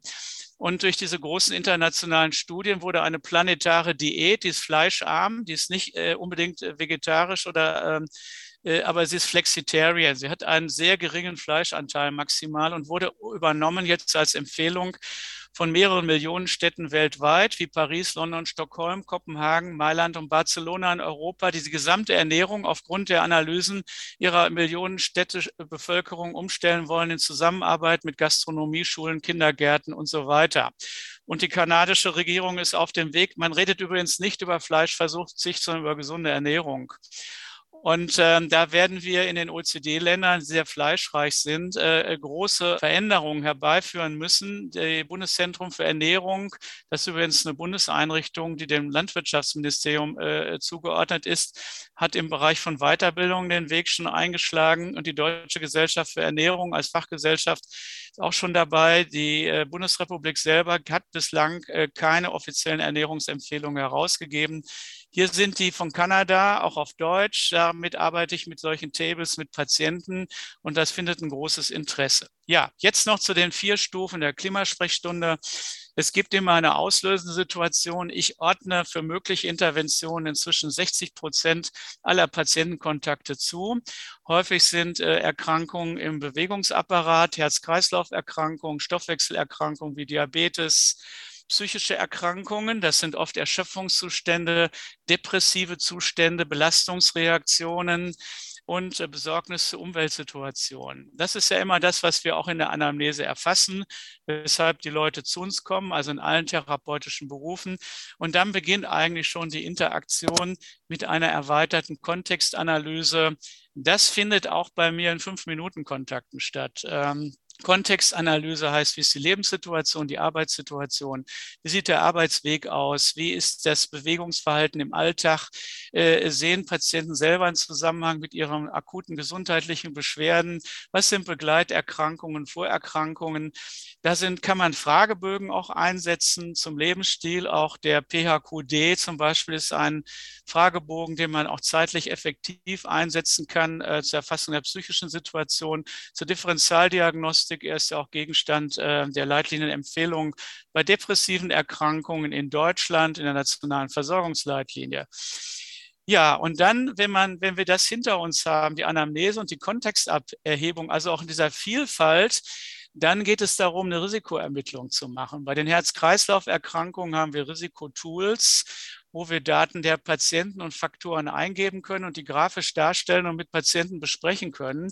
Und da können Sie sehen, dass die normalen Risiken, die Leute haben, dass sie die durch Bewegung und Ernährung um 30 bis 50 Prozent verbessern können. Und das, das ist der Einstieg, diese Betrachtung. Ich rede also nie am Anfang, rede ich überhaupt über Klima. Ich rede immer nur über die Patientensituation. Die Patienten sind das Wesentliche äh, mit ihren Beschwerden. Und dann kommen wir in eine Betrachtung, welchen Einfluss die jeweilige Lebenssituation darauf hat. Ich erzähle ein kurzes Beispiel. Eine 27-jährige junge Frau kommt mit Leistenbeschwerden in die Praxis, ist besorgt, sie hat auch gelegentliche Rückenschmerzen. Ich untersuche es, also nichts Gravierendes, es sind Muskelverspannungen. Und normalerweise könnten wir, könnt ihr sagen, ein bisschen Wärme drauf und dann nehmen Sie Paracetamol vielleicht zwei Tage Arbeitsunfähigkeit, wenn Sie in Ihrem Arbeitsplatz einer Bank in Gummersbach nicht sitzen können. Und das wäre es dann. Das Risiko natürlich, äh, wenn man die Lebenssituation nicht erörtert für diese Menschen, ist 88 Prozent, dass sie immer wiederkehrende Rückenbeschwerden bekommt, also auch bis hin zur Invalidität. Und deshalb hat mich der Arbeitsweg interessiert. Sie hatten 3,5 Kilometer Arbeitsweg, den ich übrigens genau kenne und den fährt sie mit dem Pkw. Und dann sitzt sie in der Bank, hat auch, ist etwas mit dem Oberkörper gedreht äh, zum Bildschirm und entwickelt Muskelverspannungen. Und dann habe ich ihr gesagt, sie könnte das grundsätzlich bessern, wenn sie vor der Arbeit die Muskulatur aufwärmt. Das könnte sie natürlich zu Hause durch ein Aufwärmtraining machen von 20 bis 30 Minuten. Dann wäre die Muskulatur aktiviert, aber sie können auch den Arbeitsweg benutzen. Zu Fuß oder mit dem Rad. Und dann erkläre ich ihr das von, mit der Myokin-Boosterung und der präventiven Funktion. Und danach guckte sie mich an, sagte, Herr Doktor, jetzt haben Sie mir, ich hatte mir eigentlich schon überlegt, ähm, schon das so mit dem Rad zu fahren, aber Sie haben mich jetzt ermutigt, werde das machen. Ich habe es also jetzt nicht wieder mit Rückenschmerzen gesehen. Und das ist zum Beispiel eine Intervention, ein kleiner Schritt. Aber wenn die jetzt künftig ihre, die ist 27 Jahre alt, die hat noch ein längeres Berufsleben für sich, wenn wir sie länger gesund erhalten und die ganzen Wege, also jeden Tag sieben Kilometer, die sie dann anders zurücklegt, hat auch eine Verringerung des äh, Fußabdrucks zur Folge. Und ähm, ich, das ist quasi dann die gemeinsame Entscheidungsfindung, Motivierung und in, äh, Information. Was ich dann auch noch, wenn ich das in Präventions-Gesundheitsuntersuchungen äh, mache, da habe ich inzwischen über 1000 durchgeführt. Da haben ja die ähm, äh, Patienten auch einen Anspruch nach dem Sozialgesetzbuch 5 ähm, drauf. Dann kriegen die einen vierseitigen individualisierten Patientenbrief mit, auch mit Vertiefungsliteratur, wo sie nachlesen können, gute Quellen. Das wird bei mir natürlich vermerkt und bei nachfolgenden Kontakten auch nachgefragt. Also dann arbeite ich mit Verstärkung, mit positiven Narrativ. Und da ich diese Änderungen alle in meinem Leben schon selber durchgeführt habe, kann ich das natürlich auch authentisch berichten. Und äh, ich kann sagen, auch in der Nachmittagssprechstunde, ich habe also wir arbeiten jetzt auch mit Masken natürlich. Äh, da ist man kaputt nach vier bis fünf Stunden äh, im Patientenkontakt, teilweise im Infektionsschutzbereich draußen. Äh, wenn ich mit Digitalfunkgerät mit meinen Mitarbeitern kommuniziere, dann lege ich mich mittags eine halbe Stunde hin. Ich wohne also bei der Praxis und mache meine Hausbesuche da mit dem Rad und bin dann nachmittags frisch in der Sprechstunde. Also ich habe diese Flow-Erfahrung alle selber gemacht und das ist im Grunde hat sich dieses Konzept Klimasprechstunde hier nochmal in den Abläufen bewährt und hat Auswirkungen. Äh, Outcome-Studien haben wir noch nicht, aber es ist Gegenstand von qualitativen Studien im Augenblick in Deutschland. Es hat bei mir selber, äh, auch es ist ein laufender Prozess, äh, der sich verstetigt, der sich auch wieder ergänzt worüber ich jetzt auch Veröffentlichungen geschrieben habe, jetzt aktuell im Bayerischen Ärzteblatt und auch äh, in der kommenden Ausgabe des Deutschen Ärzteblatts und wir auch in der Deutschen Gesellschaft für Allgemeinmedizin und im Deutschen Hausärzteverband das Konzept generell über, äh, äh empfohlen haben. Und äh, Dazu gehört auch, und das sind die letzten beiden Sätze, aber auch äh, Patienten vorzubereiten auf kritische und gefährliche Hitzewellen, Frühwarnsysteme, Mitgabe von Laieninformationen, wie kann man sich und äh, Familienmitglieder schützen. Damit können wir auch äh, etliche Todesfälle vermeiden, indem wir auch da eine Risikowahrnehmung machen. In meiner Praxis habe ich selber ein komplett äh, durchorganisiertes äh, Hitzeschutzkonzept mit Raumtemperatur, Überwachung, Organisationsprinzipien, Runterkühlen kritischer Bereiche, ähm, habe ich durchgebildet und ähm, im, im, ärztlichen Bereich äh, rollen wir jetzt auch die Fortbildung dazu aus. Weil wir kriegen große Hitze, Hitzeinseln. Sie sehen hier nochmal ähm, die Region Köln-Bonn, äh, Köln. Bei einer Hitzewelle können bis zu 62 Prozent der Bevölkerung kritisch betroffen werden und in Bonn auch. Michael Mann, einer der führenden Klimawissenschaftler äh, äh, weltweit, hat ja behauptet, dass äh, diese Individualisierung des Problems ein Trick der Verursacher ist. Ähm, wir können, ich habe mal mit dem äh, äh, Fußabdruckrechner des Umweltbundesamts gerechnet, eine Extremvariante, Sozialhilfeempfänger, Konsumausgaben 150 Euro im Monat, lebt im äh, Passivenergiehaus, hat keine großen elektrischen Geräte, bewegt sich nur zu Fuß oder mit dem Rad, hat keinen Laptop, keinen Kühlschrank und so weiter. Der kommt dann auf einen ökologischen Fußabdruck von drei Tonnen. Und ein anderer Lebensstil in Deutschland hat einen ökologischen Fußabdruck von 17,5 Tonnen. Also das ist so, sagen wir mal, die Bandbreite in unserer Gesellschaft und die obersten 10 Prozent der Einkommensschichten verursachen 45 Prozent des gesamten also äh, Abdrucks. Das ist auch eine Frage der sozialen Gerechtigkeit. Wir können natürlich im gewissen Ausmaß das bestimmen, aber das entpflichtet ja nicht äh, und die Politik, eine gesamte klimaneutrale Struktur aufzubauen. Also ich habe kein, keinerlei Entschuldungsargument dafür oder über, überstülpe die Verantwortung. Aber wenn wir das diskutieren, natürlich überall da, wo wir Kontakte haben, diese Diskussionen gehen in die Familien rein, werden dort diskutiert, Ernährungsmobilitätsverhalten, auch Zusammenhang mit Klima, wie betrachten wir das, wie stehen wir dazu? Also im Grunde setzen wir ja Impulse über Gesundheit, ohne gleich äh, mit dem Patienten den gesamten notwendigen Handlungsrahmen zu diskutieren, dann wäre ich handlungsunfähig. Also wir haben ja, ähm, äh, und deshalb habe ich gesagt, ich arbeite mit den Möglichkeiten, die ich habe Gleichzeitig trete ich natürlich hier kommunalpolitisch an für gesunde Radwege und da geht es darum, 200 Millionen Euro in unserem Kreis zu bewegen, ja. Und dann haben Sie die in den Planungsebenen da, die sitzen, die das alles verhindern wollen, die nur Auto im Kopf haben. Wir werden bei der Mobilitätswende größere Widerstände haben als bei der Energiewende und dann kommt noch eine Ernährungswende dazu. Also das kann ich mit dem Patienten, im individuellen Patientenkontakt im Begegnungsraum nicht besprechen, aber ich habe natürlich in meiner Praxis Informationsmaterialien. Ähm, wir sind sensibilisiert und ich rede immer über die äh, gesundheitliche Situation. Und wen das natürlich interessiert und das Gespräch mit mir vertiefen möchte, der kriegt auch noch andere Informationsmaterialien. Und ähm, das ist natürlich auch teilweise Auseinandersetzungen, die führen wir im öffentlichen Bereich. Die müssen wir auch führen. Da sind wir auch als Gesundheitsberufe wichtig, unsere Stimme zu erheben. Und das können wir dann aber nicht alles in die Sprechstunde mhm. reinpacken. Also wir brauchen im Grunde das Gesamtkonzert von Handlungsmöglichkeiten. Und dann können wir auch, weil jedes Zehntelgrad zählt und jede Entscheidung, können wir, sollten wir uns nicht für ohnmächtig erklären. Also ähm, auf keinen Fall. Und das greift das auf, was mhm. Christiana Figueres gesagt hat, ähm, ein hartnäckiger Optimismus in allen Bereichen. Ja, es geht darum, dass wir uns insgesamt, jeder Einzelne, eine Vorstellung haben, in welche Zukunft wollen wir. Das müssen wir erzählen. Wir müssen eine ein Wissen haben um die aktuelle Situation und die Handlungsfelder. Äh, wir dürfen uns nicht mit Pseudolösungen äh, äh, zufrieden gehen. Wir verlassen das Erdzeitalter des Holozäns, haben Sie schon verlassen. Es geht darum, dass wir in eine sichere Zukunft kommen. Das äh, ist eine Grafik von Johann Ox Rockström, dem äh, Leiter des Potsdamer äh, Klimafolgenforschung. Und äh, wir bestimmen als Menschheit den Kurs unseres Planeten. Wir sind quasi die, ähm, nicht die Astronauten, sondern ähm, wir sind die steuernde Kraft im Anthropozän. Wir müssen die Piloten werden, verantwortlich, genauso wie bei Krieg und Frieden. Wir brauchen rechtlich verbindliche Standards, Durchsetzungsinstrumente. Und damit bedanke ich mich für Ihre Aufmerksamkeit.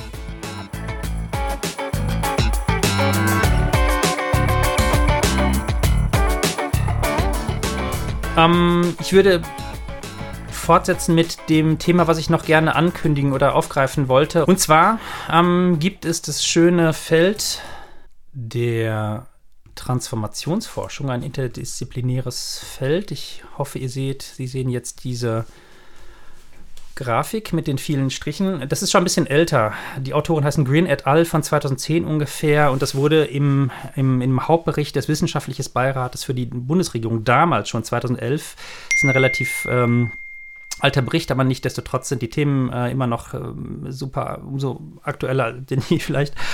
Und da wird ähm, eine Idee aus der Transformationsforschung aufgegriffen, ähm, wie nämlich sich in Gesellschaften ähm, ja, was da Veränderungen bedeutet. Sicherlich auch in der Soziologie, auch in der systemischen Welt schon länger ein Thema. Ich zeige diese Grafik deshalb, weil es ganz interessant ist, weil es zwei Sachen zusammenbringt. Es gibt ähm, sozusagen die Hauptsache, ich erläutere das kurz, der Hauptmainstream gewissermaßen ist das dominierende soziotechnische Regime. Das sind die Striche von links nach rechts als Zeitverlauf gelesen von diesem Sechseck, was man da in der Mitte links sieht. Also Wissenschaft, Kultur, Technologie, Politik, Industrie, Märkte und Präferenzen der Nutzer. Also dieses Everyday Life, äh, mit dem wir uns äh, jeden Tag beschäftigen. Ähm, ich erinnere nochmal an dieses Hamsterrad, äh, was ich vorhin gezeigt habe. Vielleicht das, was uns als normal ähm, sich anbietet. Ähm, wie kleide ich mich, wie bewege ich mich zur Arbeit, zur Schule, zur Uni? Ähm, was isst man normalerweise? Worüber, mit welchen Themen beschäftige ich mich? Was ist gerade in den Medien? Was wird da diskutiert? Was sind da die Aufreger? Was sind da die No-Gos etc.? All dies macht vielleicht den Mainstream aus und vielleicht auch die Gewichtung der Themen, in denen die Dinge dort ähm, ähm, Platz finden. So, das ist dieser Haupt, Hauptteil. Und ähm, naja, Systeme neigen ja dazu, sich selbst, selbst ähnlich wieder zu generieren. Deshalb das Bild des Hamsterrades. Ähm, vielleicht nie identisch, aber immer wieder selbstähnlich. Und wenn da nichts passieren würde, wäre das, hätte das eine extrem hohe Stabilität oder beziehungsweise es hat eine große Stabilität. Vielleicht nochmal beiseite. Warum können sich Menschen so schwer vorstellen, sich auf Krisen einzustellen? Ähm, ich glaube, das liegt daran, dass diese Stabilität, weil sie schon immer da ist und sich selbst so stabil generiert, ähm, wirklich auch magnetisch ist, sodass ich mir gar nicht vorstellen kann. Ich lese zwar diese Klimagrafiken, aber ich kann mir doch nicht vorstellen, dass es wirklich dann so schlimm kommt, weil das, was ich erlebe, hat ja immer eine hohe Stabilität in diesem dominierenden Regime, wenn man so will. Ja, diese Normalität, die immer wieder sich repliziert. Und dann gibt es zwei andere Ebenen gewissermaßen. Das eine wären sozusagen die Megatrends, das wäre vielleicht der Blick auf globale Gesellschaften, vielleicht auch auf das, genau, was draußen so in der weiteren Welt los ist. Ähm, ähm, und es gibt ein Nischenniveau. Nischen können sein spezielle Kulturen, Subkulturen, bestimmte Forschungsergebnisse, die noch nicht Mainstream sind, die dann erst sich ausbreiten müssen. Das sind diese vielen kleinen Pfeile äh, unten. Ähm, vielleicht auch alternative Ansätze. Vielleicht auch Menschen, die meinen, naja, ich möchte was zur planetaren Gesundheit tun. Ich erstelle meine Ernährung um. Das ist gesünder für mich, das ist gesünder für alle. Ist erstmal vielleicht ein Nischenniveau, ähm, was dann eben noch nicht Mainstream ist, sogar sich vielleicht mit dem Mainstream in Auseinandersetzung befindet und äh, es vielleicht gar nicht so leicht hat. Das wären so die anderen Ebenen. Und wie kommt es jetzt zu einer großen, vielleicht auch radikalen Veränderungen ähm, in, diesem, in diesem großen, in dieser großen Stabilität der Normalität. Da gibt es jetzt im Prinzip zwei Wege und die schließen sich aber nicht aus, sondern vielleicht bedingen sie sich äh, miteinander. Es gibt die Möglichkeit der plötzlichen Ereignisse, mit denen man so vielleicht nicht gerechnet hat, auch wenn sie aus der Logik des Systems vielleicht erwartbar wären. Ähm, da gibt es eine ganze Kette von großen Katastrophen zum Beispiel. Atomkraftwerke, die wie, wie Tschernobyl oder Fukushima ähm, am Herausforderung bringen. Das plötzliche Ereignis wäre, wäre die, die lang anhaltende und immer wieder auftauchende, in Wellen auftauchende Corona-Pandemie. Das ist ein, ein Ereignis, was reinbricht gewissermaßen in diese Normalität und alles auf den Kopf stellt. Ähm, sogar auch auf systemischer Ebene gesprochen eine Intervention darstellt. Ja, hier wird die ähm, ähm, Routine des Normalen unterbrochen. Es ist fast unmöglich, genau da anzusetzen, wo man bisher war ähm, und muss im Prinzip, hier kommen Suchprozesse rein, ja, ähm, eine neue Routine sich etablieren. Die vielen kleinen Pfeile könnten hier das, das, ähm, das andeuten. Und aus, aus eigener Perspektive würde ich sagen, ich habe mich sehr gefreut, so, ich habe mich jetzt nicht über den Coronavirus gefreut, aber ich habe mich in den ersten Wochen, als Corona quasi zugeschlagen hat, März vor zwei Jahren, war ich dennoch froh, weil ich mir zwar klar Sorgen gemacht habe, aber eben noch gedacht habe, na, guck mal an, wie schnell in kürzester Zeit alle Alltagsroutinen, die so wahnsinnig stabil sind, von denen man nie weg könnte, plötzlich komplett in Frage stehen, wo, wo man tagsüber draußen ähm, vielleicht vorm Haus oder im Garten sitzen konnte und die Stadt war still, weil niemand zur Arbeit fuhr in Lockdown-Zeiten, ja, ähm, wo, wo, das alles tatsächlich ging. Natürlich mit Folgen, aber es ging ja auch, was vorher unmöglich war und Leute erstmal wieder und äh, Menschen darauf verwiesen waren, zu suchen, was ist mir gerade wichtig, was mache ich hier gerade, ähm, wie, na klar, wie, wie regel ich meinen Alltag, wie reguliere ich mich? Ähm, und ähm, was, was mache ich eigentlich, wenn das Normale nicht mehr da ist? Und da sieht man, wie brüchig das ist, aber auch wie schnell man auch auf ganz andere Sachen kommen kann, wie man ganz andere Interaktionsmodi entwickeln kann. Das wäre vielleicht ein sehr plastisches Beispiel, finde ich.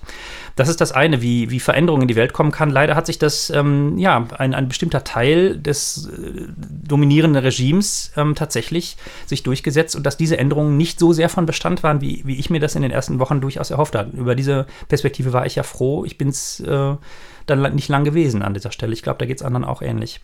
Dann gibt es noch das Nischenniveau. Das sind diese, vielleicht diese, diese Strömungen, erstmal, die in einem kleinen Bereich sein können. Es gibt aber viele Studien auch in der Soziologie, die Beispiele haben dafür, wie alleine 5% einer Gesellschaft die, den komplett, die komplette Normalität einer Gesellschaft äh, umkrempeln können, ähm, wenn sie nur an der bestimmten Stelle zur richtigen Zeit ähm, ähm, wirksam wahrgenommen werden. Ja, dann, dass sie auch quasi die Wirksamkeit eines, eines Critical Incidents, eines plötzlichen Ereignisses ähm, einnehmen können und da tatsächlich, ähm, ja, hier wird es angedeutet als längerer Pfeil, der dann in diese Normalität des soziotechnischen Regimes reingreift und von dort aus immer wieder ansteckende Wirkung hat sozusagen ähm, und eine neue Normalität setzen kann. Ja, das wäre nochmal die Metapher des Zollstocks, die ich vorhin gebracht habe.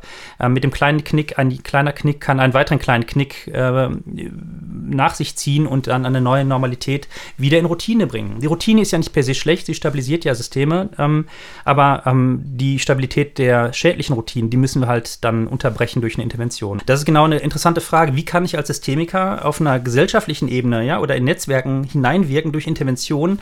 Ähm, ohne Auftrag. Das ist eigentlich gar nicht möglich so. Ne? Vielleicht wäre das, wäre das ein Fazit. Wo kann ich denn ansetzen? Mit meinem intervenierenden Handel, mit meinem Interventionsverständnis, vielleicht auch mit meinem, mit meinem Handwerk lösungsorientiert, lösungsfokussiert äh, arbeiten zu können, in Verbindung mit, mit Intervention, mit diesem Verständnis. Ja?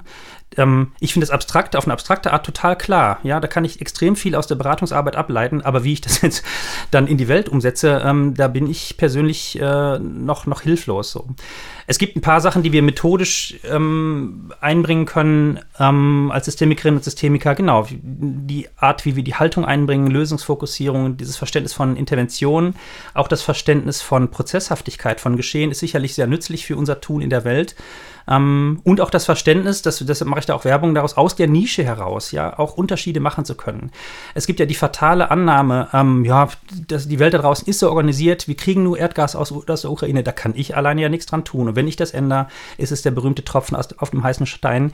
Und das ist eine fatale Annahme. Ja? In der Gesamtmenge ist es erstmal nicht viel, aber ich trage bei zu einer Nische, die eben nicht 100% der Gesamtpopulation werden muss, sondern wenn ich diese Nische stärke und die meinetwegen über eine kritische Schwelle käme von ich erfinde eine Zahl, 5 bis 10 Prozent, ja, und wäre dann aber an der richtigen Zeit wirksam und, und würde das publik machen, was ich tue, dann ist jedes Handeln ein politisch wirksames, veränderndes, intervenierendes Handeln äh, an dieser Stelle über die physikalische Wirksamkeit dessen hinaus, was ich gerade tue.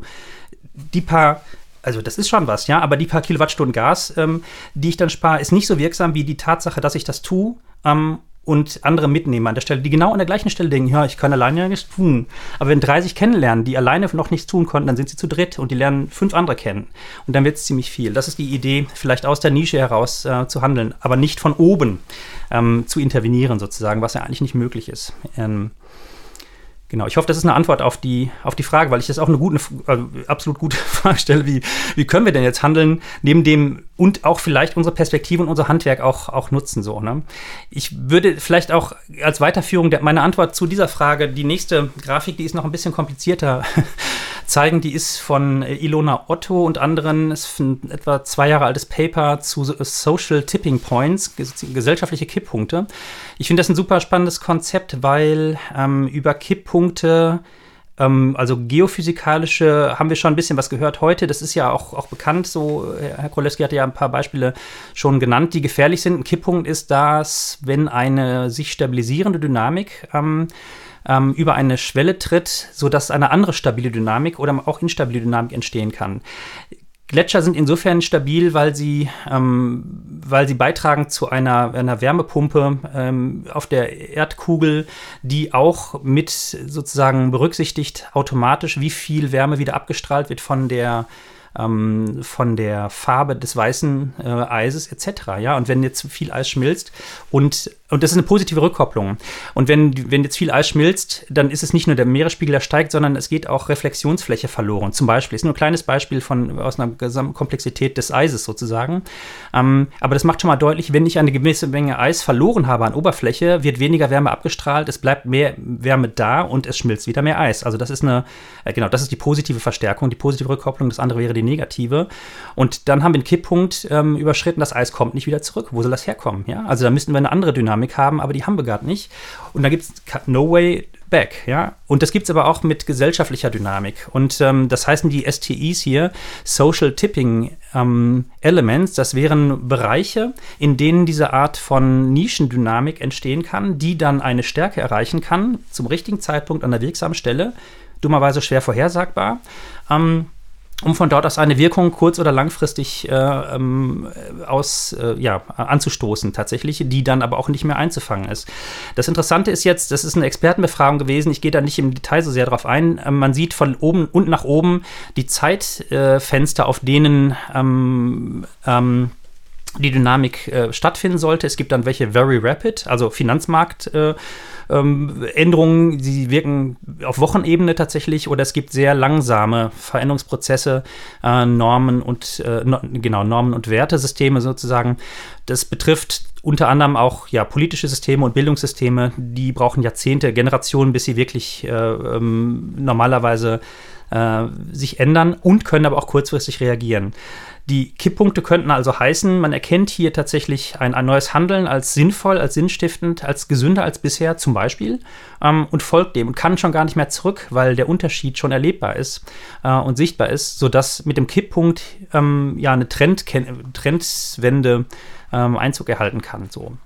Ähm, ja, mit Blick auf die Uhr würde ich jetzt nicht im Detail drauf eingehen. Ähm, ich finde es aber super spannend zu denken, dass nicht nur physikalische Systeme Kipppunkte haben, sondern soziale ähm, Systeme auch. Und letztendlich vielleicht ähm, wir sowas anstreben müssen wie äh, Kipppunkte an bestimmten Stellen. Ähm, auch da, genau, von Herrn Krolewski nochmal das Wort, die Segmente aufzuteilen zwischen, zwischen ähm, Verkehr und Gesundheit etc. wirklich strikte Grenzen zu ziehen, scheint nicht günstig. Und dennoch muss man überlegen, ob es in diesen Segmenten möglich ist, einzelne Trends neu zu pflanzen durch diese Art von, von, von Kipppunkten. Ähm, genau, vielleicht so viel ähm, von mir nochmal zu einer Dynamik. Mit dem Versuch, es ging mir darum, sozusagen eine obere Ebene von, von da muss man auf der Systemebene, was immer das ist, handeln oder wo kann ich als kleines äh, einzelnes Licht, wo kann ich da einen Beitrag leisten, da mal eine Verbindung zu ziehen, die ich sehr wichtig finde. Ja, ich möchte mich äh, dazu mhm. äußern. Mhm. Ähm, mich hat interessiert, ob es Evidenz gibt zu ähm, Lifestyle-Änderungen, ja, Interventionen. Und es gibt ähm, ja auch Forschungsprojekte und die zeigen die Veröffentlichungen so, wie sie mir vorliegen. Ich habe jetzt keine systematische Recherche gemacht. Ich habe aber bei ähm, bei Medline mit Suchbegriffen gearbeitet äh, zu Lifestyle Interventions, dass die Face-to-Face-Encounter die wirksamsten sind. Und ähm, der Ausgangspunkt äh, für mich, mich darum zu kümmern, war auch die Übersetzung äh, eines Papiers von unserer Weltorganisation. Das ist ein Aufruf an alle Hausärztinnen und Hausärzte weltweit zum Handeln zu planetarer Gesundheit. Und im angloamerikanischen Bereich ist dann, wenn man auf die Handlungsebene kommt, immer give advice. Also wir sollen Ratschläge geben, ja, wir sollen Ratschläge. Und diese Ratschlagmedizin hat eine Effektivität von zwei Prozent. Also ich bin auch mhm. Suchtmediziner mhm. und äh, die Motivational Interviewing mit offenen Fragen und ist einfach wirksamer. Wir haben, das wissen wir bei zum Beispiel Rauchstoppprogrammen, da gibt es Studien und Verhaltensänderungen, also die gravierend sind. Und in dem Zusammenhang müssen wir sagen, dass Verstärkungen, ähm, äh, äh Intervention nach Steve DeShazer, ähm, äh, auch mit einem positiven Reframing, ähm, dass wir da wirksamer sind als alles andere. Also wenn wir äh, nur Flyer verteilen oder wenn wir nur rationale Botschaften oder äh, äh, Ratschläge, sind wir wenig wirksam. Letztlich äh, arbeiten wir ja mit dann, ich arbeite in meinem Bereich mit komplexen Interventionen, also wir können die nicht so, so direkt eingrenzen. Aber ich ähm, arbeite natürlich auch mit einer Risikowahrnehmung, Wahrnehmung der Patientensituation. Und dieses, diese persönliche Encounter, face to face, die auch einen gewissen Rahmen brauchen, auch ähm, eingebettet sind in eine therapeutische Beziehung. Ich glaube wirklich, dass das, und da spricht auch äh, das, was mir an Veröffentlichung vorliegt, das ist die wirksamste Intervention. Das, ähm, das berührt den therapeutischen Bereich mhm. und den, den, den Kontext. Das andere ist bei diesen Social Tipping Points, ich habe die Quelle im Chat auch geschrieben, das ist interessant, dass ähm, äh, da ist die Grafik draus, die Sie eben her gezeigt haben, Herr Reier. Was sind schnell wirksame Maßnahmen und was sind langsamer wirksame? Wir kriegen Normen und Wertvorstellungen in der Gesellschaft verändern sich nur langsam. Mhm. Aber wenn natürlich ähm, externe Ereignisse kommen, das haben wir in der Pandemie gesehen, sind Leute auch äh, bereit, schnell Verhalten zu ändern. Aber das sind dann eher Defensivmaßnahmen, wo sie ihr Verhalten auf ein Schutzbedürfnis äh, heraus ändern, bis es dann zu den sogenannten Lockerungen kommt. Das ist ja auch die große gesellschaftliche Definition. Aber die Frage ist, wie richten wir grundsätzlich die Gesellschaft auf? Und das ist natürlich auch die Arbeit der Medien entscheidend es gibt ja auch Forderungen, dass ähm, alle Zeitungsredaktionen in Deutschland Grundkurse in Klimatologie machen. Also Klimareporter ist natürlich äh, äh, und mhm. Klimafakten äh, sind sehr gute Beispiele. Wir haben auch in der Yale Universität in, äh, in, in, in USA haben wir einen ganzen Lehrstuhl für Klimakommunikation. Und wen das interessiert, wir haben hier im deutschsprachigen Raum den K3-Kongress, der jetzt auch wieder im September stattfinden soll in der Schweiz, also Österreich, Schweiz und Deutschland. Da sind hervorragende äh, Formate und Vorträge. Das können Sie schon im, ähm, im, ähm, im, im Internet auf, aufrufen. Da sind auch Key Lectures dabei, also sehr gute Sachen. Da geht es um Klimakommunikation, wie sie wirksam ist, auch in der Öffentlichkeit. Und ähm, die, das Wesen der Klimakommunikation ist erstmal anzuerkennen, dass ein Handlungsbedarf ist und dann ein Narrativ zu entwickeln, wo man sagt, wir können was tun. Hm. Also, dass wir dann nicht auf der rein defensiven und äh, durch Schrecken gekennzeichneten äh, Reaktionsebene stehen bleiben. Und das, das ist dann die Kunst. Ähm, damit können wir auch äh, natürlich über Gruppen Social Tipping Points erreichen, aber entscheidend wird auch sein, die Reaktion im Finanzsystem. Und äh, das ist ja immer etwas, wo, worüber wir uns gar nicht so äh, groß kümmern. Wir haben äh, bei Klug und wir haben ähm, der deutschen Ärzteschaft jetzt auch Initiativen zum Divestment. in den ärztlichen Einrichtungen. Wir haben über 100 Milliarden ähm, Euro in den ärztlichen Versorgungswerken liegen. Und äh, wir, ich habe selber auch mit einer mittelständischen Bank, wo ich Genossenschaftler die Deutsche Apotheker- und Ärztebank, ich meine, da sind Assets von 48 Milliarden Euro. Äh, die hatten äh, Ranisch Yogeshwar mich eingeladen, äh, für 120 Entscheidern im Gesundheitswesen zum Thema zu sprechen. Und äh, da gibt es jetzt auch Entwicklungen, äh, äh auch zwar ein ernsthaftes Interesse, gesicherte Finanzprodukte zu entwickeln, die den Fossil Fuels die gesamte äh, Finanzgrundlage entziehen. Und äh, das läuft jetzt schon im großen mhm. Stil international, wird aber seltsamerweise in Deutschland relativ wenig berichtet. Aber wenn Sie sich vorstellen, dass wir schon auf Assets haben mit 150 Billionen Dollar, die auf dem Ziel verpflichtet sind mit kontrollierten Transition Pathway Initiativen und äh, die britischen äh, Ärzteschaft, die jegliche Geschäftsbeziehungen mit allen Firmen kappen wird, die keine nachhaltige Nachhaltigkeitsagenda auf das mhm. Paris-Ziel äh, äh, unternehmen. Wenn Sie auch sehen, dass die Chinese Banking Company schon 2050 als Klim Klimaneutralität in allen finanziellen Initiativen anstrebt, dass China keine Kohlekraftwerke mehr in 30 Ländern finanziert. Das ist alles von der UN veröffentlicht im Race to Zero. Also äh, diese, diese ermutigenden Entwicklungen, sogar mit aus deutscher Sicht erstmal problematisch bezeichneten äh, Gegenden, die wir nur verstärken müssen, das hat der Chef des Umweltbundesamtes, Dirk Messner, gesagt, die müssen hier bei uns bekannt sein. Mhm bei den Medien, auch in den Fachgruppen. Und dann müssen wir das auch in unser Narrativ übernehmen. Es gibt keinen Grund oder wir haben jeden Grund, äh, tätig zu werden. Und deshalb wollte ich mich jetzt nochmal zu äußern zu den Social Tipping Points. Das ist Kommunikation, das ist Finanzierung und ähm, äh, das ist natürlich auch eine politische, vorantreiben politische Entscheidung zur Dekarbonisierung der Gesellschaft. Aber äh, das geht aus diesen Grafiken und der Wirksamkeit auch daraus hervor. Und wir viele Fragen auf, warum tatsächlich, ja, warum tatsächlich so wenig darüber bekannt ist oder bekannt gemacht wird und auch noch ähm, die Evidenz dieser Erkenntnisse und, und Handlungsweisen ähm, in Frage gestellt wird. Da muss man vielleicht ne, nochmal auf Bezug auf Nische von der anderen Seite sehen. Es gibt offensichtlich Nischen, die andere Interessen haben, auch wenn die, wenn die lebensgefährlich sind, die dem entgegenwirken. So, ne? dass, dass das Handel eben nicht nur ein rein rationales Handeln sein kann. So, ne? Und die 5% ähm, haben wir längst überschritten für Leute, die sich für eine bessere, nachhaltig organisierte Welt einlegen. Ich glaube, es sind 5%, die dagegen sind. Ähm, aber das, das, kann ich nicht belegen. ähm, aber vielleicht folgen wir auch mal dieser Idee.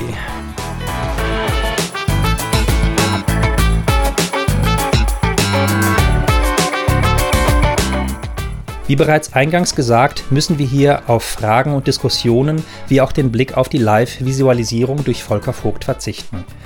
Alle angemeldeten TeilnehmerInnen dieses Online-Fachtags können sowohl die Visualisierung, Graphic Recording, die Vortragsfolien inklusive Quellenangaben als auch den Videomitschnitt im Online-Kursbereich anschauen. Die Adresse dafür lautet moodle.kulturellebildung.de aber auch erreichbar unter kurse.thraya.de. Die Welt ist nicht so, wie sie ist, sondern so, wie wir sie jeden Tag machen. Jeder Tag bietet also Gelegenheit, einen Unterschied zu machen, der einen Unterschied macht. Ich bedanke mich für das Mithören und das engagierte Umsetzen der angestoßenen Ideen und verabschiede mich für heute.